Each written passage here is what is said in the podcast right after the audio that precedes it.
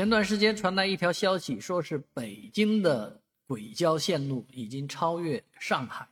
成为全世界运营里程最长的城市。那上海自然要有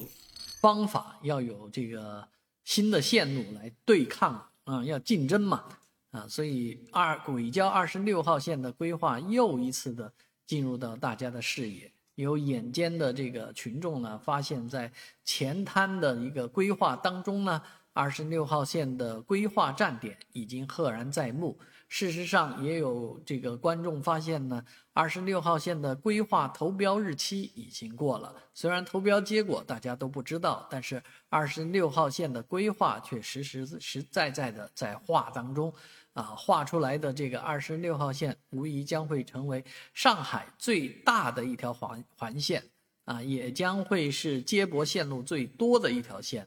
其实，关于环线的这个问题呢，在上海地铁啊规划之初啊，在研究之前就已经有过一些啊结论，就是说不太赞成做。但是呢，啊，随着形势的发展，上海地铁已经出现了。内环就是四号线，四号线啊的这个环线呢，已经证明环线是有必要的啊，所以二十六号线这个环线呢，也应该能够出现。而世界上做环线做的比较理想的就是莫斯科和日本啊，日日本的呃这个环线也比较多，而莫斯科的环线更让人印象深刻。啊，当然有些专家也对这种环线呢做一些抨击，所以不管怎么说，上海呢至少一条内环，一条外环应该是必要的啊。当然，好多人也在呼吁说搞一个中环，